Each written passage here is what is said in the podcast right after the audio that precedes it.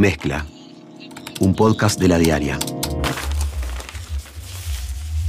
Es una presentación de Antel. Bienvenidos. En la mezcla de hoy, Martínez apuesta a aumentar la votación en primera vuelta.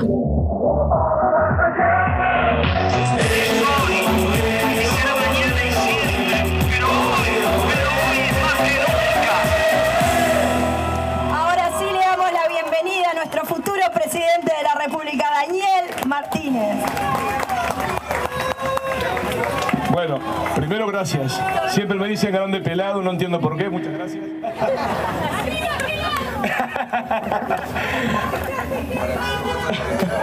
vamos arriba, vamos arriba.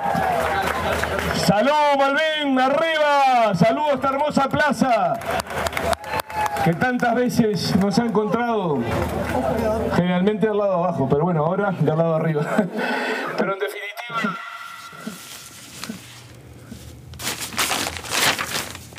Con la mira en la recta final, Daniel Martínez apuesta a convencer a los indecisos y aumentar la votación en primera vuelta, y para lograrlo, en sus discursos viene reforzando la diferencia entre sus propuestas y el programa de la oposición. Hoy conversamos con la periodista Lucía Gandioli, que viene siguiendo el Frente Amplio para la diaria y estuvo en la recorrida del candidato por el municipio E. Desde la redacción. ¿Cómo fue la recorrida de este fin de semana? ¿Se distinguió otros actos?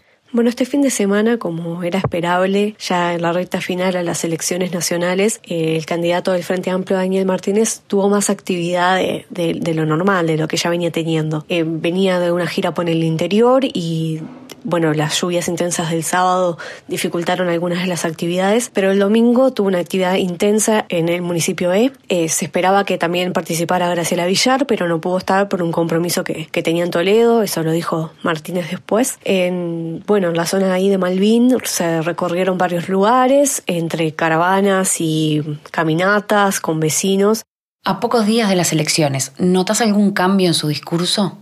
Y bueno, un cambio en lo que, desde mi perspectiva, eh, en los actos, ha sido los discursos de Martínez, eh, en el énfasis que está haciendo sobre determinados temas, ¿no? Tomando como contrapartida el hecho de que la calle Pau haya tomado la decisión de que sus asesores no, no hicieran más eh, entrevistas. eso fue como un elemento para contraponer con la idea de que el Frente Amplio está apostando a, a la difusión de propuestas y al debate de ideas, y sus asesores también se han manifestado sobre eso. Y también eh, en los discursos Martínez ha tenido un anclaje bueno, en cómo separar las certezas y la confianza que daría la continuidad del Frente Amplio en el gobierno eh, en contraposición a la imprevisibilidad que sería un gobierno de coalición liderado por el candidato del Partido Nacional, Luis Lacalle Pou, que bueno, va a tener que sí o sí eh, negociar con varios partidos para poder gobernar y bueno, eso es lo que Martínez dice que, que, eso va a generar problemas, que genera mucho desconocimiento de cómo se va a llegar a puntos de acuerdo entre partidos que tienen posiciones tan disímiles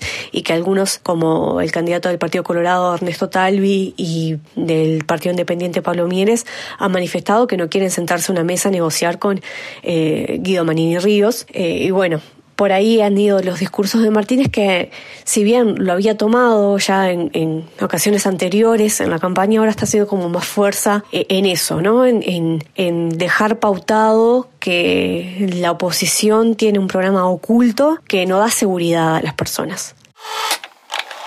¿Qué pasó en Uruguay hoy después de 14, 15 años? Algunos nos dicen todos los días que fue todo horrible, pintan todo de negro, ¿verdad? Horrible, no hay nada bueno.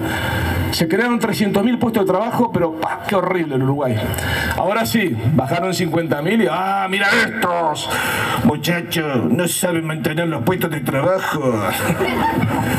Por favor, qué grande el Pepe. Cómo está trillando la República, cómo está metiendo para adelante. Un aplauso para el Pepe, que con sus años sigue comprometido en el futuro sigue comprometido con esas utopías, esas ideales que nos unen a todos los que estamos acá. Pero ¿cuál es la realidad?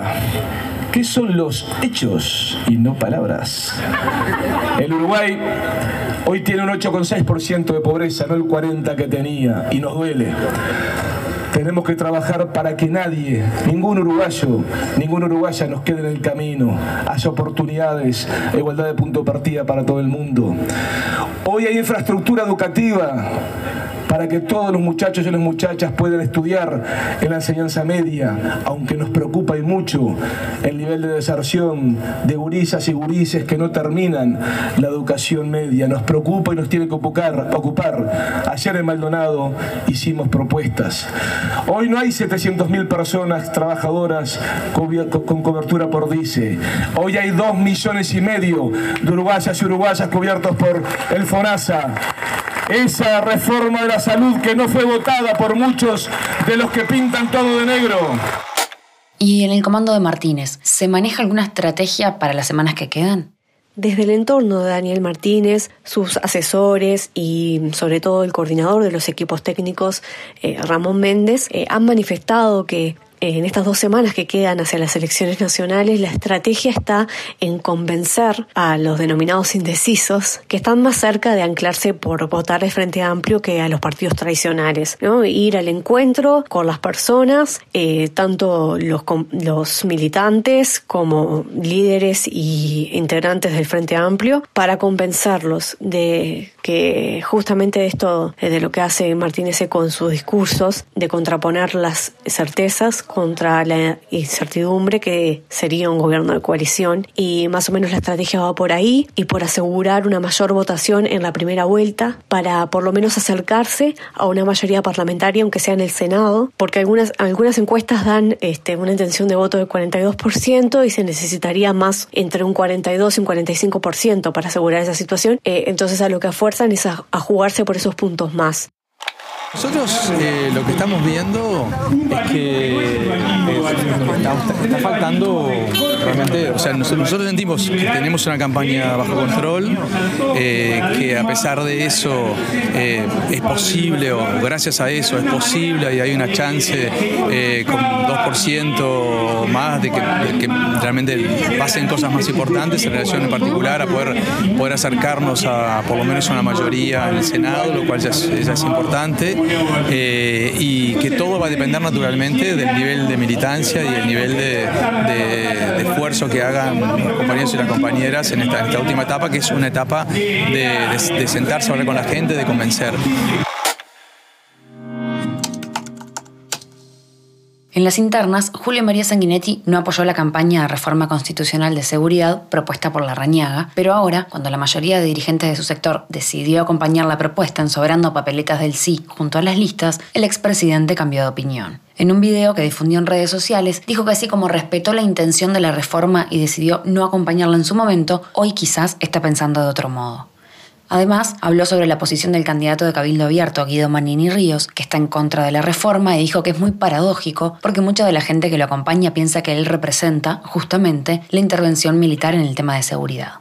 La Rañaga dijo que le alegraba enormemente tener el apoyo de Sanguinetti y contó que en Salto, el senador colorado Germán Coutinho dijo que iban a sobrar la papeleta del sí. Para la Rañaga, estos apoyos muestran que la reforma está pasando por encima de partidos y dirigentes y por eso es una reforma de la gente contra la delincuencia.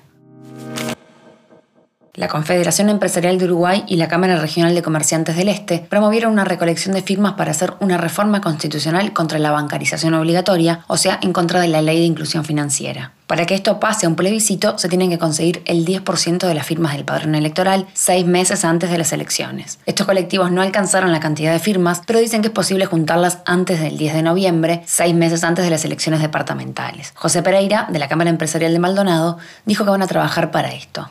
Eh, mirá, nosotros este, cuando empezamos ahora el último tramo, que fue hace unos tres meses, este, nos quedaban unas 90.000 firmas para juntar.